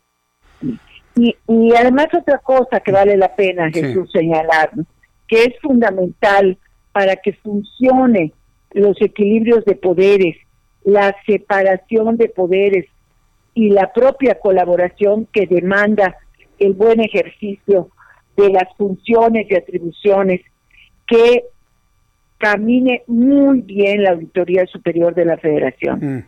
Mm. Pues este, qué bueno que lo plantea así. Yo creo que eh, como representante de los diputados y de este órgano legislativo, qué bueno que usted refuerza la necesidad de fortalecer a la Auditoría Superior de la Federación. Hoy hay voces que hablan de una renuncia de David Colmenares, inclusive de la desaparición de la Auditoría Superior de la Federación por el malestar que le ha provocado el presidente de la República. Yo creo que no podríamos permitir algo así en México, ¿verdad, Dulce María? Nosotros tenemos, vamos a decir, eh, de alguna manera, eh, quienes hemos andado mucho tiempo en esto, sabemos que la Auditoría Superior de la Federación causa este ampolla, por decirlo suavemente, a los gobiernos en turno. Yo recuerdo varios informes de la Auditoría Superior de la Federación del gobierno pasado y también del anterior al pasado. Y en todos los casos había malestar, incomodidad, sobre todo cuando viene la primera información donde todavía no se han logrado solventar lo que para la auditoría superior son aún irregularidades. Después, si no se solventan, entonces ya viene otra etapa que son de responsabilidades, que es de responsabilidades administrativas y aún más la Autoridad Superior de la Federación, la ley la faculta para incluso presentar denuncias ante la Fiscalía General de la República cuando a su juicio hay elementos que permiten eh, presuponer un ilícito. Pero para que esto suceda en la Junta de 2019, todavía falta todo este tramo, al menos de ahora febrero hasta el 31 de octubre. Bien, pues eh, Dulce María Sauri, yo le agradezco mucho el que me haya tomado la llamada telefónica, que nos haya brindado este tiempo para conversar con el auditorio en todo el país del Heraldo Radio. Vamos a estar a la espera de los tiempos, muy atentos de lo que suceda con esta comparecencia el próximo lunes y cualquier duda, pues la volvemos a invitar a nuestro programa de noticias, diputada y con mucho gusto ahí estaré. Siempre es un gusto platicar con usted. Le envío un fuerte abrazo, Dulce María. Igualmente, hasta luego. Hasta pronto, que le vaya muy bien. Hemos hablado con la presidenta de la mesa directiva de la Cámara de Diputados, Dulce María Sauri.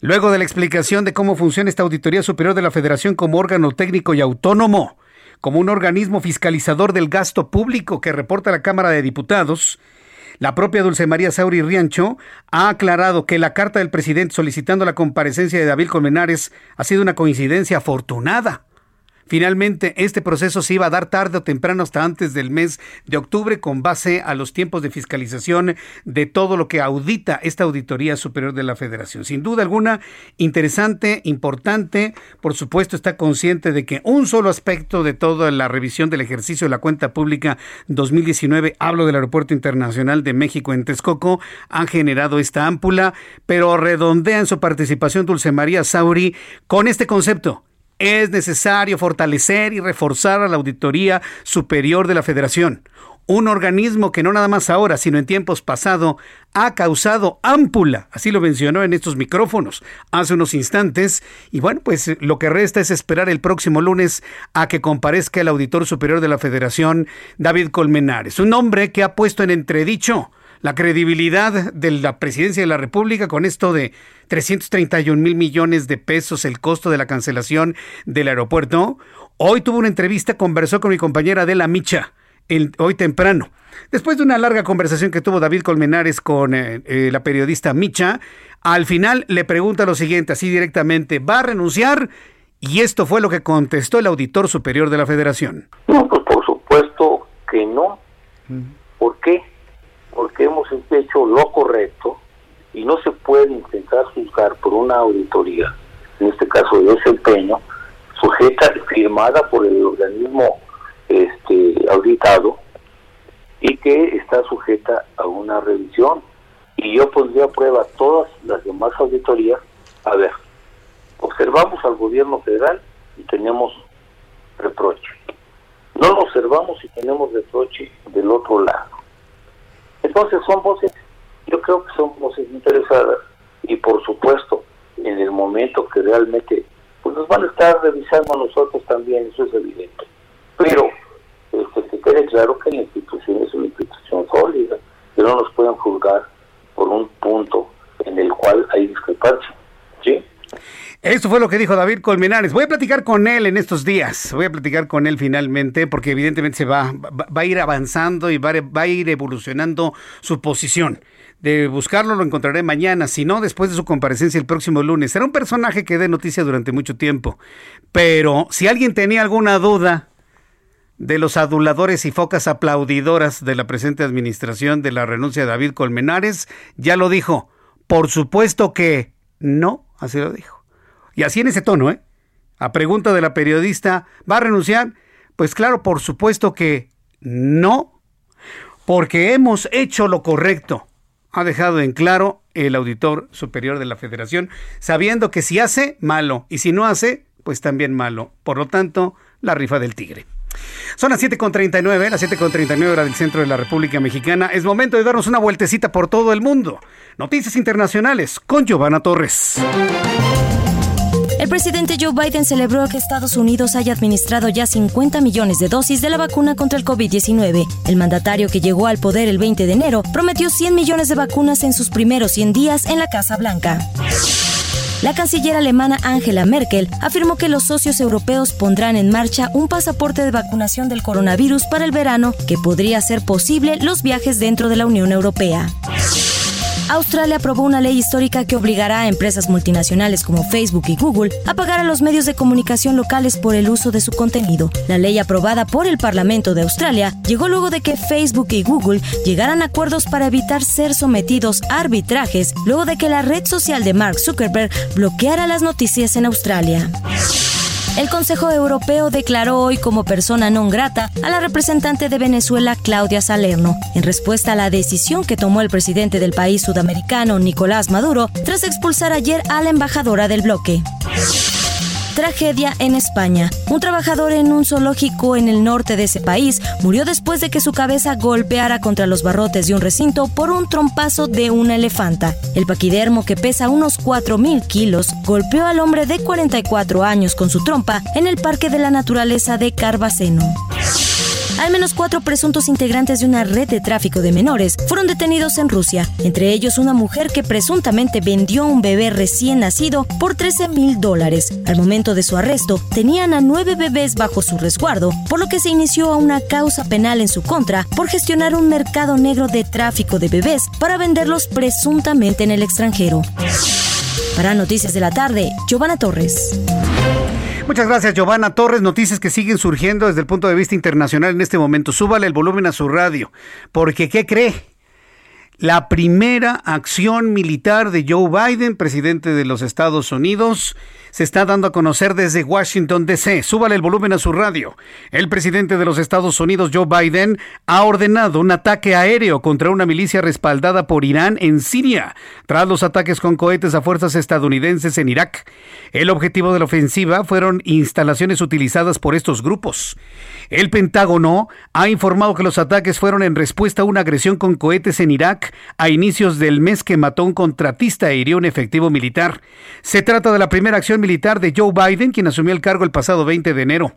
Está proporcionada la respuesta militar, es proporcionada esta respuesta militar, que fue conducida junto con medidas diplomáticas, incluido el consultarlo con socios de la coalición, dijo el vocero del Pentágono John Kirby. La operación envió un mensaje claro. El presidente de Estados Unidos, Joe Biden, actuará para proteger al personal estadounidense y a todo el personal de la coalición. Información de último momento que se está generando. Joe Biden, nuevo presidente de los Estados Unidos, autoriza la primera andanada militar en Irán. En otras noticias, que por cierto varias personas del público nos han, estado preguntando sobre lo ocurrido con JP Morgan, esta calificadora, debo decir que JP Morgan tenía, tenía en el pasado una banca privada ah, eh, trabajando en nuestro país. Bueno, pues eh, el banco estadounidense JP Morgan va a cerrar su negocio de banca privada en México. Se va de México JP Morgan, no pueden más. Ya no pueden más. No, pues, no, no hay condiciones. Y mire, la salida de JP Morgan del mercado mexicano, pues sienta un precedente y un mensaje clarísimo que las cosas pues no están como para brindar las seguridades que los clientes de una firma como JP Morgan exigen en cuanto a certezas jurídicas y en cuanto a certezas sociales y políticas. El banco estadounidense JP Morgan cerrará su negocio de banca privada en México, informaron personas con conocimiento del tema a Bloomberg. Esto lo está difundiendo la revista Forbes. Asimismo, informó que firmó un acuerdo para referir su negocio local a BBVA México. Todos los clientes de JP Morgan se van a quedar ahora con el Banco Bilbao Vizcaya Argentaria en México. Aún así, la firma con sede en Nueva York seguirá prestando servicios a clientes de México a través de su plataforma, pero fuera del país. Si usted es mexicano, tiene usted patrimonio, quiere hacer inversiones, quiere que sea con JP Morgan, va a tener que irse a Nueva York y allá hacerlo ya no va a haber firma JP Morgan en México, se van de nuestro país. La decisión de descontinuar los servicios de gestión patrimonial local en la segunda economía más grande de Latinoamérica sigue a una medida similar del verano pasado en Brasil, en la que JP Morgan cerró su negocio de banca privada local y refirió a los clientes patrimoniales al banco brasileño Bradesco. En los últimos años, las familias adineradas de Latinoamérica han estado buscando administradores de dinero en las capitales mundiales, dijeron los banqueros, es decir, el gran capital mexicano se está saliendo de México y por eso JP Morgan se va a Nueva York, sabiendo que allá llegarán los mexicanos con dinero a hacer sus inversiones.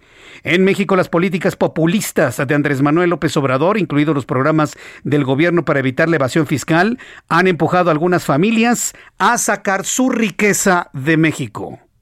Esto le estoy leyendo la nota de Forbes. Las familias más adineradas de México han sacado su patrimonio de México. Sabedor eso, JP Morgan ha enviado sus oficinas a su sede en Nueva York. Son las 7.45, las 7.45. Como todos los jueves, me da mucho gusto saludar al ingeniero Carlos Álvarez Flores, presidente de México Comunicación y Ambiente. Ingeniero, me da mucho gusto saludarlo. Usted todavía se queda aquí en México, ¿verdad? O, o también ya se va, ingeniero. Bienvenido. Muy buenas noches. Buenas noches. Jesús Martín, ¿no? ¿Cómo crees? Aquí nos quedamos, ¿no? México, mira, lo que mucha gente no sabe, y yo sé que me están escuchando muchos eh, que votaron por López Obrador, es que México es muchísimo más grande que sus políticos. O sea, el señor López Obrador en el 2024 se va a ir a su casa. Bueno, no sé a dónde se va a ir, pero se va a ir. Ya dijo que se va a ir. Entonces, son muy pequeños comparados con México. México es un país que va a seguir adelante a pesar de toda su clase política. No quiero hablar nada más de López Obrador, de todos, de los que a mí me han tocado conocer, están muy chiquitos todos, ¿eh? muy chiquitos, o sea, les quedó el traje grandísimo. El último que más o menos le pudo llenar bien el traje fue Lázaro Cárdenas, pero de ahí para acá les quedó grande a todos. Entonces, esto es temporal, no hay mal que dure 100 años, acuérdate. No hay mal que dure 100 años. Bueno, ¿qué decíamos de Donald Trump? ¿Dónde está Donald Trump hoy? Ya no está. Entonces ya se fue. Y así va a ser aquí. Se va a ir. Y bueno, así como Echeverría hizo unas cosas, llegó Salinas hizo lo contrario, bueno, seguramente el que sigue, y si no el que sigue, corregirá y volverá a tratar de hacer algo bueno por México. Yo estoy pensando que todos son bien intencionados y que quieren en el fondo la, eh, como dice el señor presidente, el bienestar de los mexicanos. Bueno, Me llena de esperanza su reflexión, me llena de esperanza. También, Miguel, también Miguel de la Madrid, arriba y adelante, Echeverría, y, y ya no me acuerdo tantos eslogans de todos, ¿verdad? Pero lo que no debe ser es que cada uno en, en, realidad no tenemos una estrategia de país, un plan de país por encima, oílo bien, por encima de todos estos políticos pequeños. O sea, México debe tener un plan de adeveras que nunca lo han tenido. Ha sido una estrategia política. Todo el rollo es cómo se perpetúan o perpetúan, perdón, en el poder. O sea, cómo se perpetúan para seguir gozando del dinero público y cada quien con su estilo, ¿verdad? Cada quien tiene su estilo. También Salinas de Gortari, el de Sol, el propio, eh, ¿cómo se llama? Colosio, traía la chequera, así como lo oyen, la chequera con él. Así como suena, ¿eh? La chequera la traía guardada. A ver, a ver, hazle un cheque aquí. Yo me acuerdo quién traía la chequera un una personaje que ahorita se me está yendo, Sánchez, Sancho y Cervera, Jaime Sancho y Cervera, él traía la chequera. Y entonces decía Colosio, a ver, hazle un cheque por tanto aquí al señor. Y ya.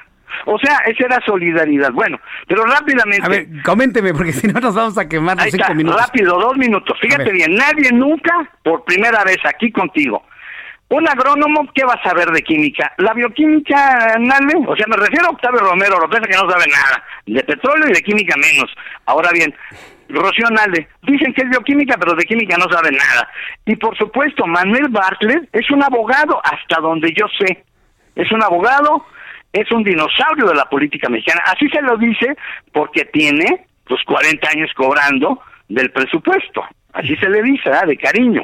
Tiene 85 años y dirige una empresa muy vieja, de 83 años. La CFE tiene 83, con un viejito de 85, pero tampoco sabe de química, pero yo les voy a dar la clase hoy, gratuita de química.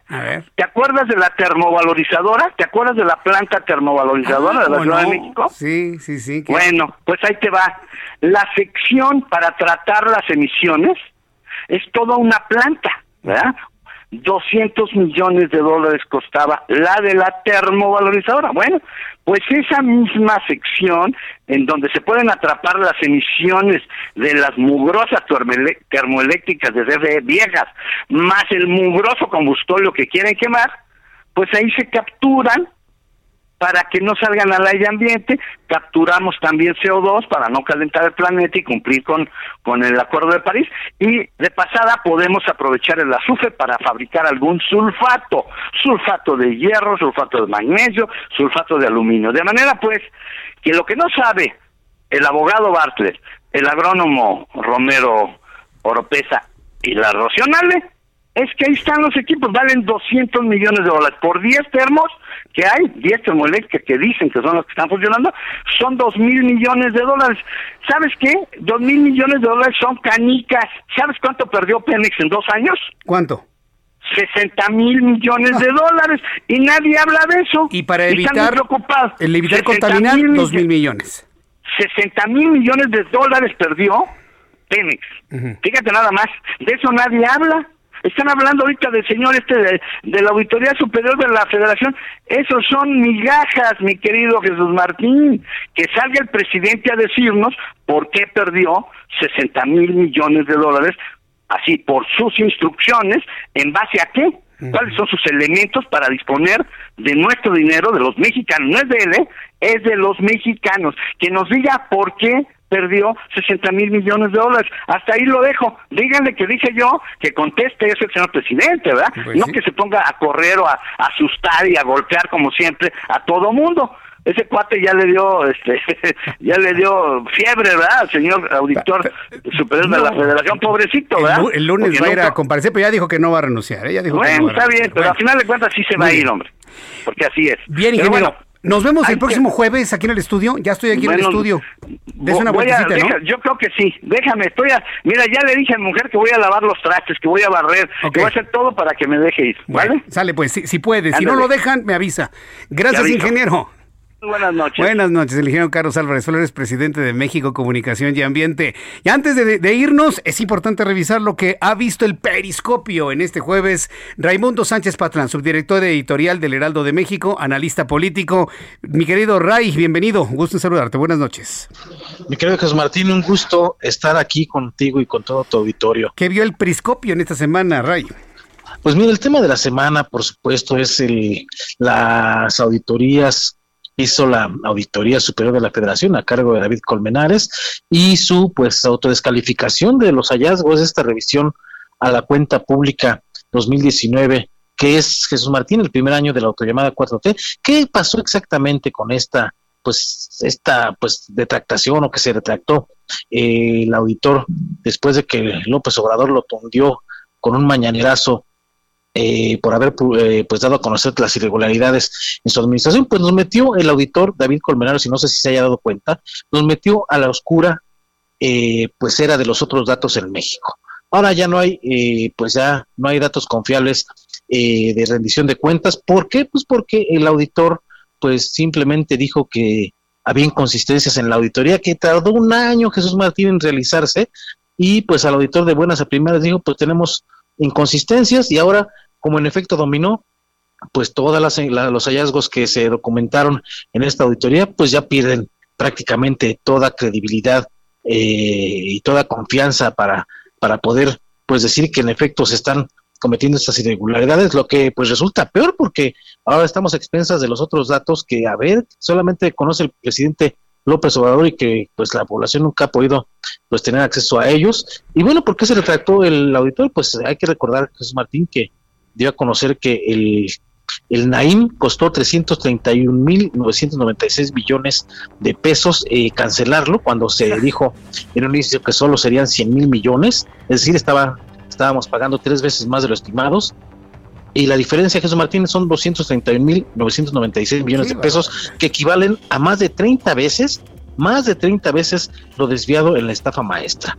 Otra irregularidad que se, que, que tenían estos, estos documentos es lo de Jóvenes Construyendo el Futuro, que becó a 68 personas muertas, mm. y tuvo irregularidades por 57 millones de pesos, o Segalmex, que causó un daño al erario por 3.300 millones de pesos. Bueno, pues todo eso lo tiró a la basura o al desagüe, como lo queramos ver, el señor Colmenares con esta, pues este comunicado donde dice que hay inconsistencias en sus cálculos y bueno, lo, lo grave, Jesús sí. Martínez, que no hay una instancia superior o más allá de la Auditoría Superior de la Federación que fiscalice cómo se está gastando el dinero y quedamos pues arrodillados ante los otros datos. A ver, a, ver qué sucede en la comparecencia del lunes. Mi querido Ray, te envío un fuerte abrazo. Muchas gracias por tu participación como todos los jueves. Gracias. Abrazo. Abrazote, que te ve muy bien. Nosotros nos vamos, gracias. A las 2 por el 10 mañana y 6 de la tarde, Heraldo Radio. Gracias, hasta mañana. Esto fue Las Noticias de la Tarde con Jesús Martín Mendoza.